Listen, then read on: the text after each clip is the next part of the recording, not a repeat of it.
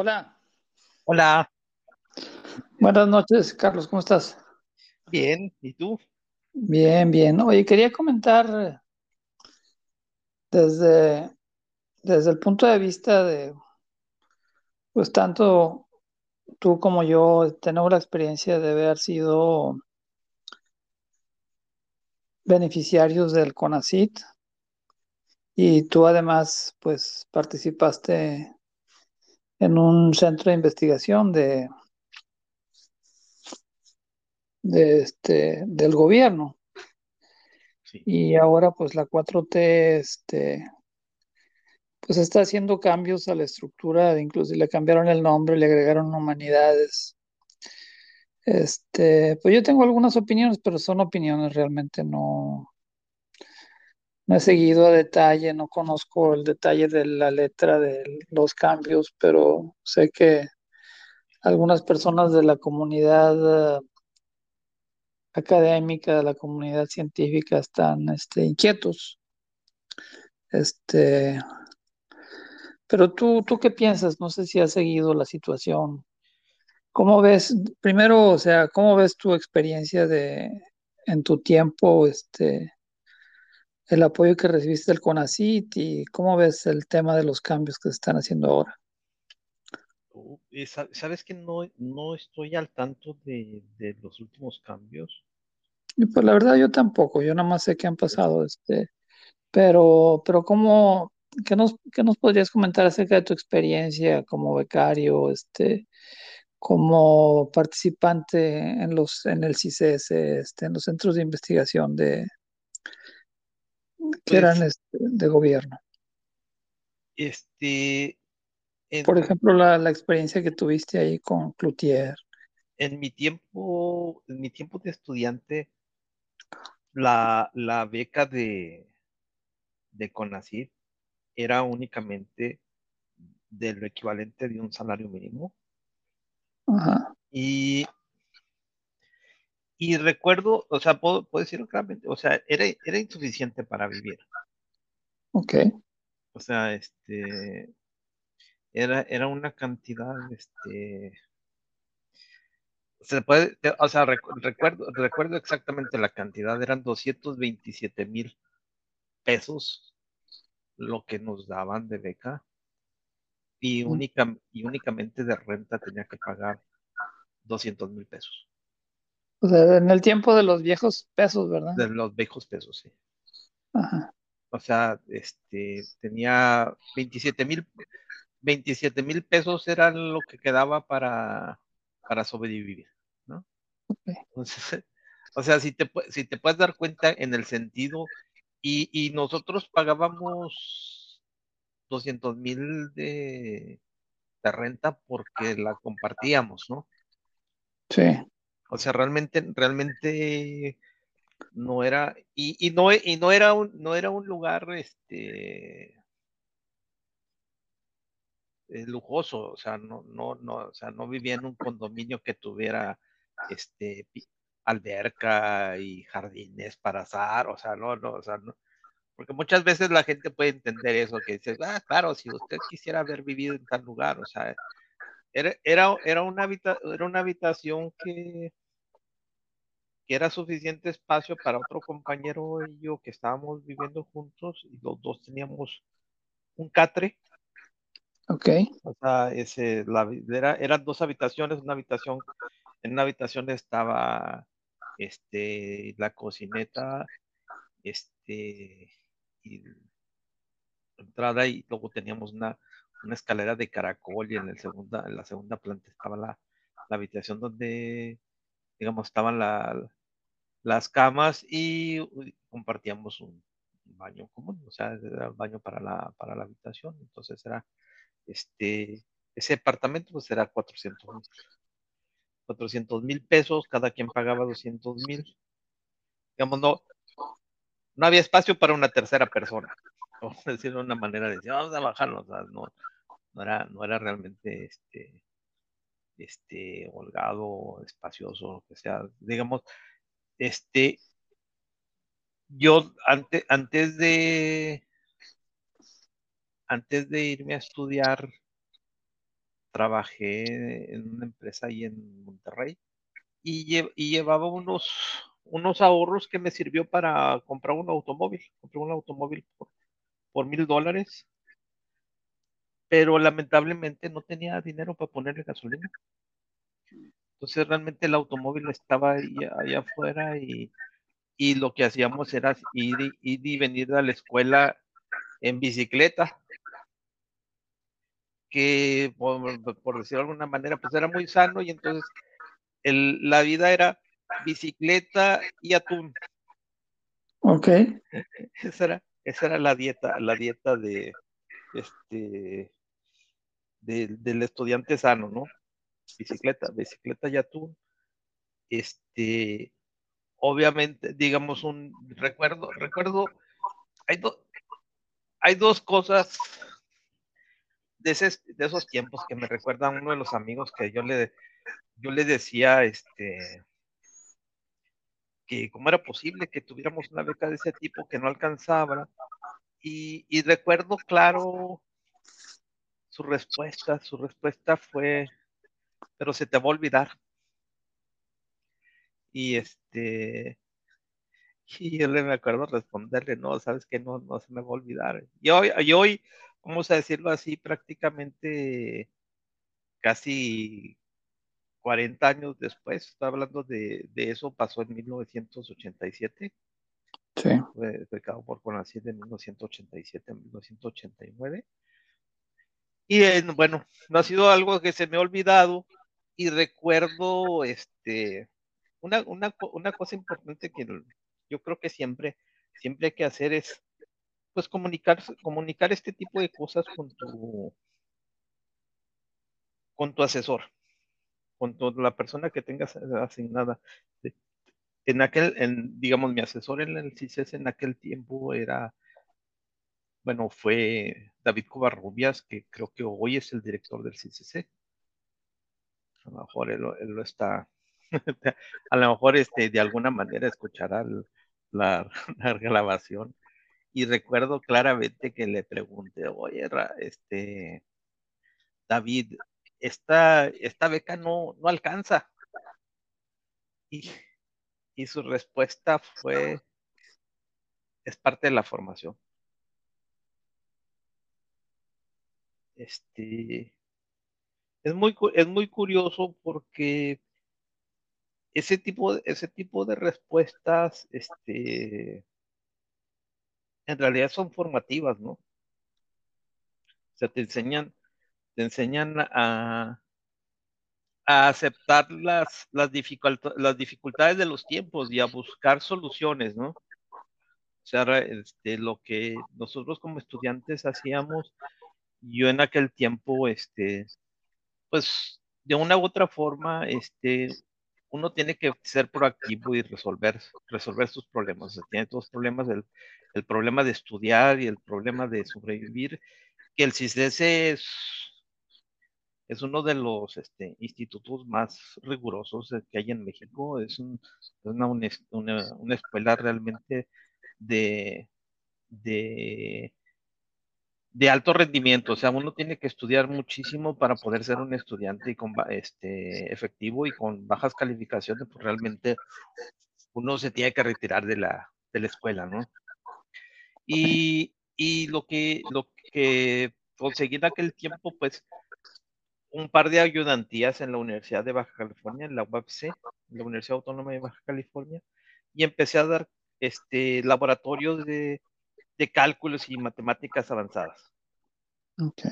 Y con eso, pues uno, este, pues, este, en cierta manera cubría las, este, la, la, la, la, la, la, la, parte alimentaria, ¿no? Que era la parte más, más difícil de, de pues complementar sí. después, de, después de decir, o sea, si uno se, se da cuenta, el, el 90% de la beca se, se, iba, se consumía en, en, este, en renta.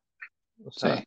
digamos, en, en, un análisis, en un análisis este, típico, cuando se le da a una gente un préstamo, se le dice que el, que el que este que la hipoteca no debe estar mayor a un 40% del, del ingreso, ¿no? Sí. Entonces realmente eso, este, eso pasaba en ese tiempo. No tengo, no tengo idea si hoy se ha incrementado a dos salarios mínimos o tres salarios mínimos o, o sea, no, no lo, no lo, no lo sé, pero, pero en cierta manera sí lo, sí lo considero este, formativo, te, te, te da una, este, una, una visión hacia el manejo de tus finanzas y este y el sobrevivimiento y, y, creo que de este que una una parte clara es que ese tipo ese tipo de situaciones lo que consiguen es este es filtrar a la gente que realmente quiere estudiar o sea este y en ese punto este cuál era ¿Cuál era el perfil, digamos, eh, de tus compañeros, del, de los estudiantes que estudiaban en ese tiempo y qué los motivaba a estar en esas condiciones tan difíciles?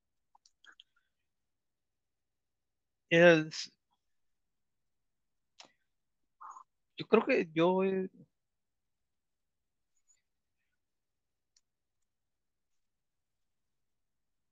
pues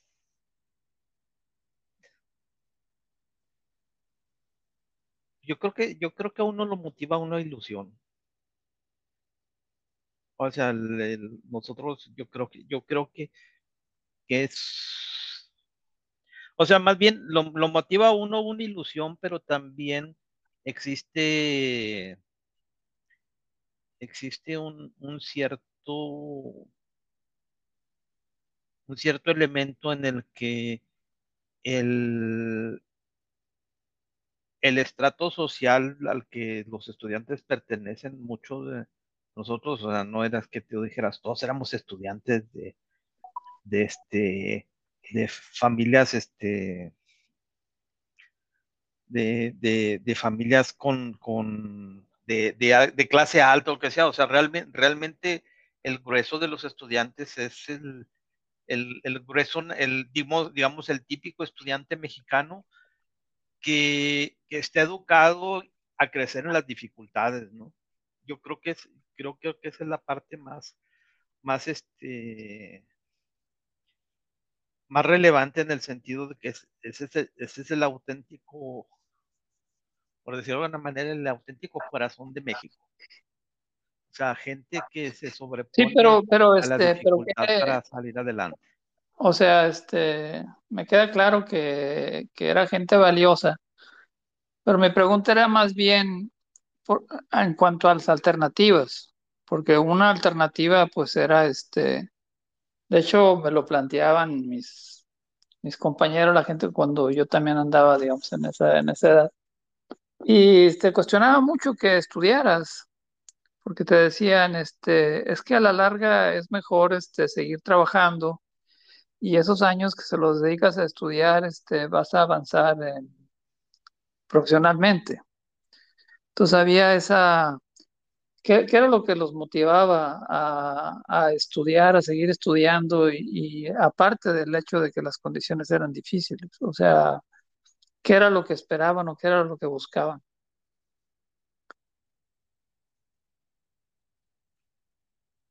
Es que es que es que es, una, es, una, es, una, es una pregunta muy buena esta. Realmente, realmente, es, y es una pregunta que únicamente un muchacho de 20, 25 años puede responder. Porque uno, uno hoy en día la responde como adulto y dice, este, ¿qué, qué, este,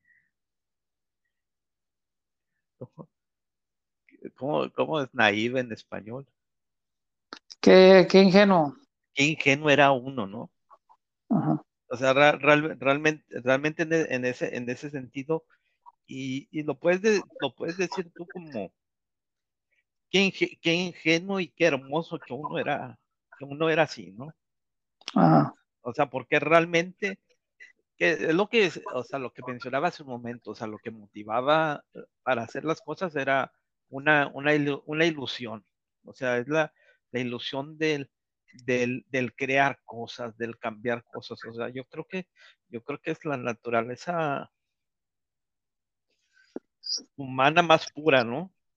O sea, sí. realmente, realmente, realmente en ese tiempo yo te podía, te podía decir, yo era el, el mexicano más mexicano que quería llevar a mi país a, al, al, progreso este, extremo en el que uno decía, o sea, uno era muy, muy nacionalista, uno quería este, ayudar a México a crecer en progreso, o sea, uno, uno se sentía este, de, esa, de esa parte en la juventud que uno decía, o sea, uno se comía el mundo y quería, eso era lo que le, le motivaba a uno, producir, producir cosas, ser, ser punta de lanza en la, en la generación y creación. Y, de y en, ese, en esa perspectiva, digamos, de tanto desde tu punto de vista personal como persona, como profesionista, y desde el punto de vista de como política de Estado, ya viendo, digamos, los resultados de tu carrera, de la carrera de tus compañeros, del desarrollo del país, ¿tú piensas que, este, que esa política, esa inversión que se hizo en ese momento, fue un fracaso? ¿Fue irrelevante? ¿Fue valioso? ¿Cómo, cómo evalúas tú el resultado de, de ese esfuerzo del país y tuyo en lo personal? Este, no, yo creo que yo creo que es muy, muy alejado a, a ser un fracaso. A lo mejor, a lo mejor frac, fracaso, el, o sea, el fracaso es, es de México, no de uno. O sea, yo creo que, yo creo que es un fracaso de la, el, en la nación de no, no permitirte este, permanecer en el país. O sea, yo, yo, este, yo salí realmente de México por la falta de oportunidades, por la falta de, por la parte de la falta de creencia en México de, de, de, ser aceptado y de que de que el país te diera una oportunidad de, de desenvolverte.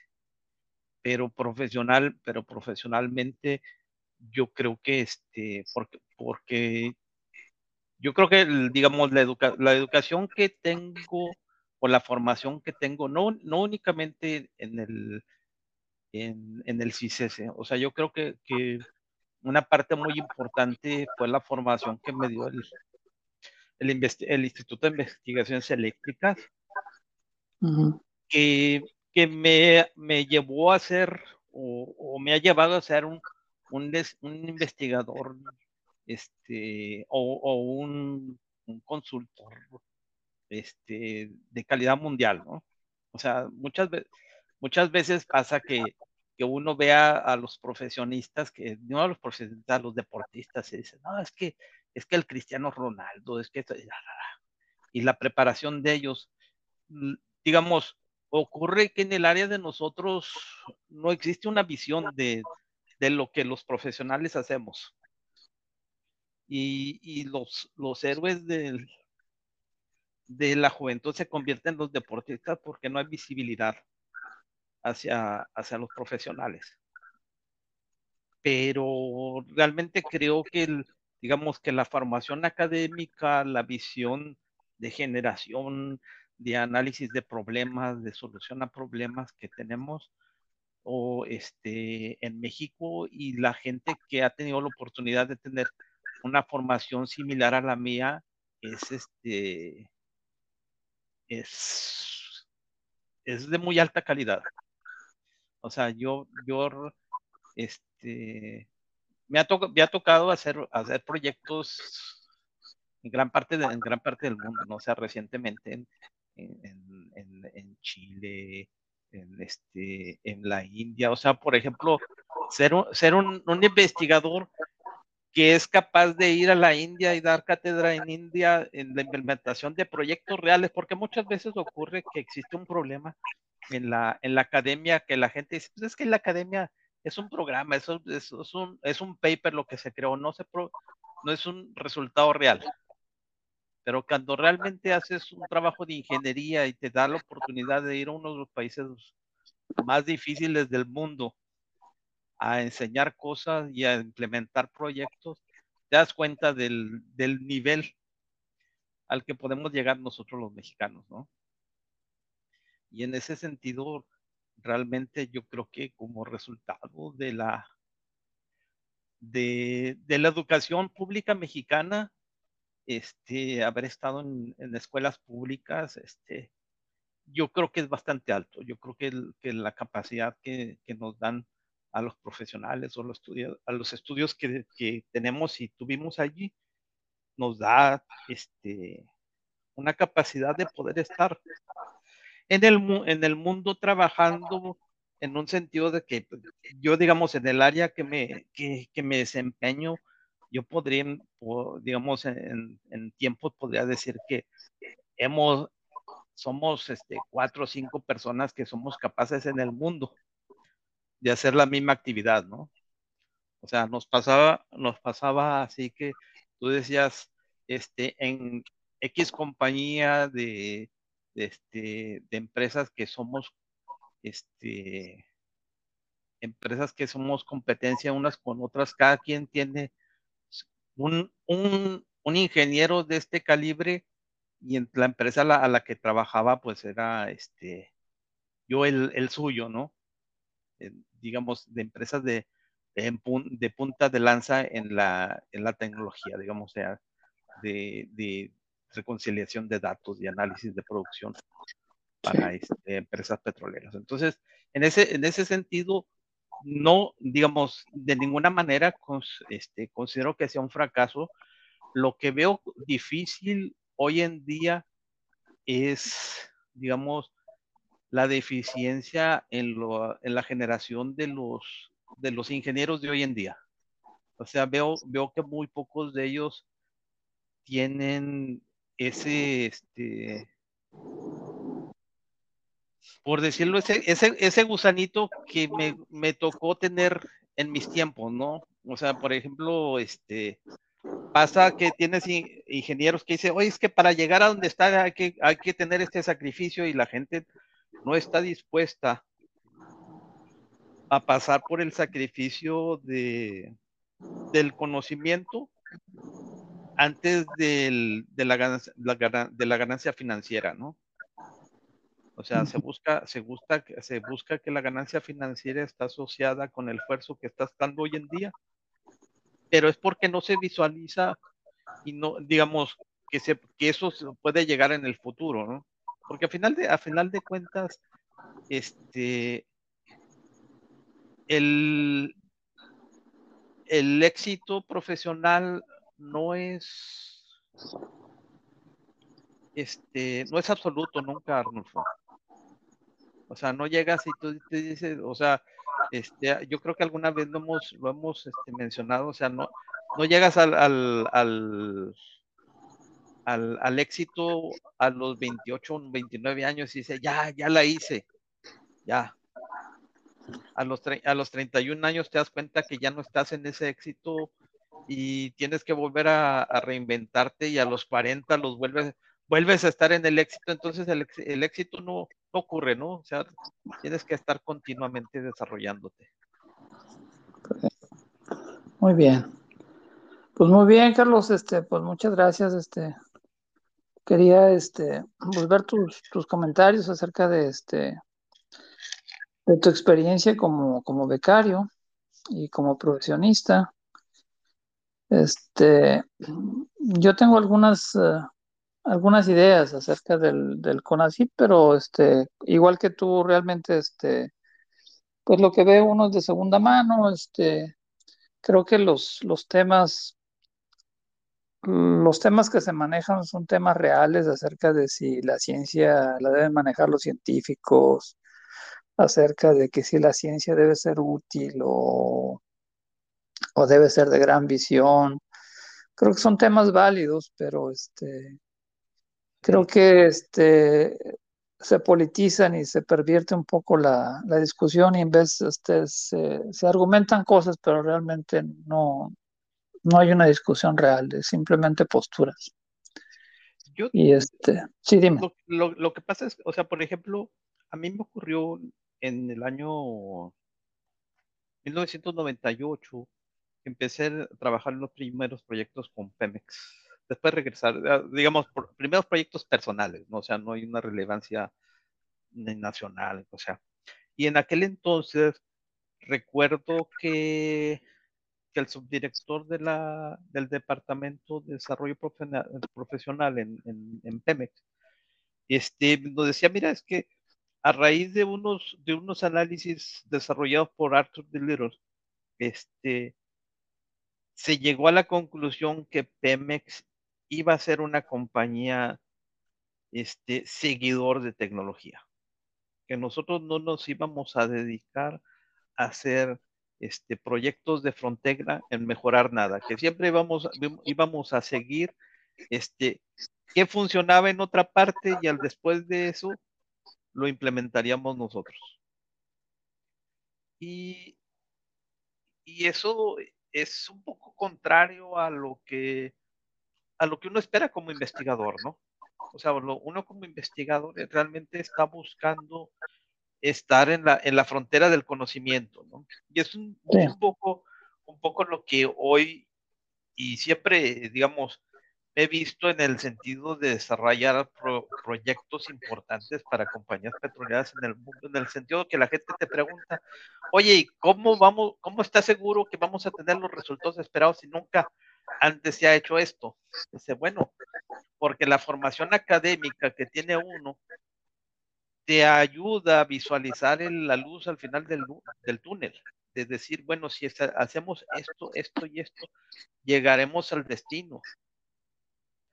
Y eso, y eso es la parte importante de la generación del, digamos, de la formación de, de recursos en, en, el área académica. Muchas veces, digamos, existe eh, un poquito el divorcio del, de que se, se malentiende que en ocasiones se generan los recursos y esos recursos son para la, academia, ¿no? Son la, alimentación de estudiantes de, digamos, maestría y doctorado para que se conviertan en los profesores del futuro de, de las mismas instituciones académicas.